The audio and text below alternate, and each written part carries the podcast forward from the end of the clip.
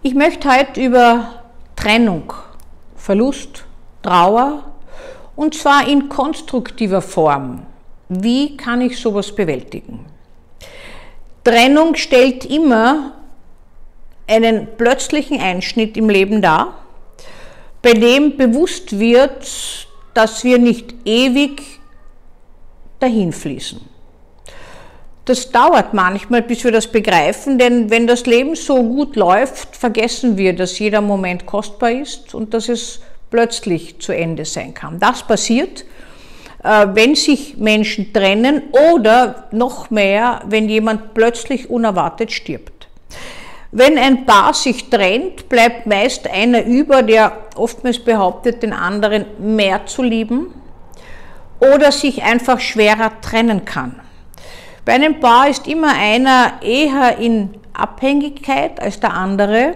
Und allgemein kann man sagen, wie ich schon immer darauf hingewiesen habe, man sollte den anderen mehr lieben, als ihn brauchen und benötigen. Das heißt, wenn ich den anderen gewissermaßen als Stabilisator in meinem Leben habe, dass er mir eine Struktur bietet, dann werde ich in eine heillose Welt, in einen Abgrund fallen, wenn er von mir geht.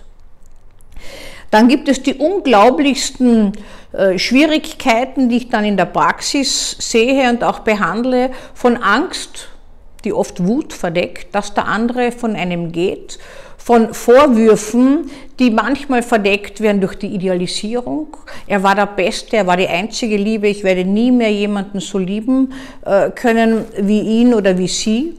Und ganz vergessen wird, dass zu einer erfüllten Liebe, aber auch zu einer konstruktiven Trennung immer zwei gehören. Es gibt nicht, dass einer schuld ist.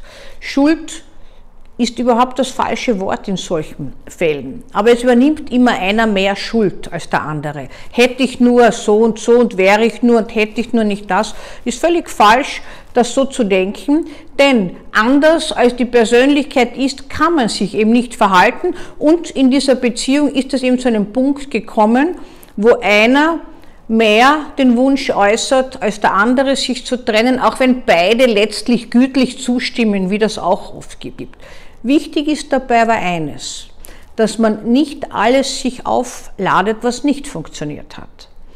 Im optimalen Fall lässt jeder dem anderen ein Stückchen weit die Verantwortung dafür, dass diese Beziehung nicht weiterläuft und kann das Gute, was in dieser Beziehung war, auch weitertragen für zukünftige Beziehungen.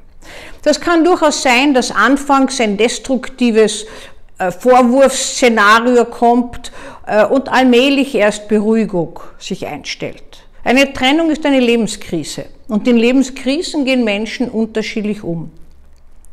Indem sie zunächst hadern, depressiv, aggressiv werden und irgendwann im optimalen Fall akzeptieren. In manchen Fällen entgleiten Trennungen in beharrliche Verfolgung das sind mehr Männer die Täter, nämlich fast 90 Prozent, aber es gibt auch 10 Prozent von Frauen als Täterinnen. Und das neue Betätigungsfeld, um Rache und Wut hier auszuleben, nach Trennung verlassen werden, ist das Internet, ist das Web. Hier kann man jemanden unmöglich machen, hier kann man alles Mögliche anrichten und äh, die Stalking-Opfer äh, leiden dann furchtbar darunter. Das heißt, eine konstruktive Trennung lässt den Einzelnen nicht vor Ort verharren, aber sie lässt ihn auch nicht sofort in die Arme eines Neuen oder einer Neuen schlüpfen. Wenn das, die, diese Partner haben dann immer so Sprungbrettcharakter, wie ich von meinen jungen Leuten in der Praxis höre. Das heißt, man holt sich jemanden, um vom Alten lassen zu können. Mit 90-prozentiger Wahrscheinlichkeit wiederholen sie den Konflikt mit dem Neuen auch. Wenn er nicht, wenn nicht gelernt wurde, äh, es anders zu machen. Und jeder Schritt im Leben, der an etwas Neues führen sollte, beginnt mit dem Innehalten und der Selbstreflexion, ohne Vorwurfshaltung. Einfach selbst zu reflektieren, was ist gelaufen, wie war das für mich, wie kann es weitergehen. Wenn nun ein Partner stirbt, und man hat vielleicht noch vorher einen Streit gehabt, blöderweise, und der verunglückt mit dem Auto, es ist völlig unvorhergesehen gewesen, dann bleiben die Überlebenden oft in langer Schuld, gefühlter Schuld, die eigentlich keine Schuld ist, weil man darf sich ja noch mit jemandem streiten. Aber wir wollen das immer abrunden und diese Figur sozusagen lässt sich nicht abrunden, die bleibt offen. Und offen bleibt der Selbstvorwurf, warum habe ich das gemacht? Das trifft man auch manchmal an, wenn sich jemand umbringt und man selber hat das Gefühl, nach dem Streit oder nach einem Vorwurf, den man gemacht hat, hat man selbst das verursacht. Bitte niemand verursacht den Selbstmord eines anderen. Jeder Mensch verantwortet die Selbsttötung selbst. Es sei denn, es ist eine seelische Erkrankung, die dem Menschen den Willen krankhaft verändert. Eine andere Person kann das nicht. Aber es sind dann oft völlig irrationale Schuldgefühle, die man dann in einer Therapie auflösen muss. Ein weiterer Fall ist, wenn man gewissermaßen jemanden durch schwere Krankheit verliert und selbst so bedroht ist von dieser abrupten Trennung äh, und vom Tod, dass man erstens einmal existenzielle Ängste entwickelt und gleich ein Stückchen weit die Erkrankung von dem vermeintlich in sich trägt. Wir sprechen von Identifizierung aus Angst heraus, diese gefühlte Trennung wirklich wahrzumachen und wahrzuhaben und vielleicht auch vom Tod bedroht zu sein, sind wir ja alle eigentlich, aber verdrängen das alle gut. Und dann kommen die Leute zu mir und sagen, also ich habe jetzt auch schon Herzschmerzen. Wahrscheinlich gibt es mich auch nicht mehr lang.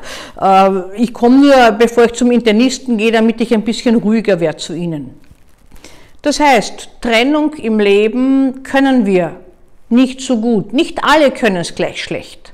Aber Trennung ist sicher etwas, was wir im Leben lernen müssen, ebenso wie manche das Zusammensein eher lernen müssen und sich dann bei Trennung natürlich leichter tun. Also Trennung ist ein Meilenstein im Leben, den es zu lernen gibt.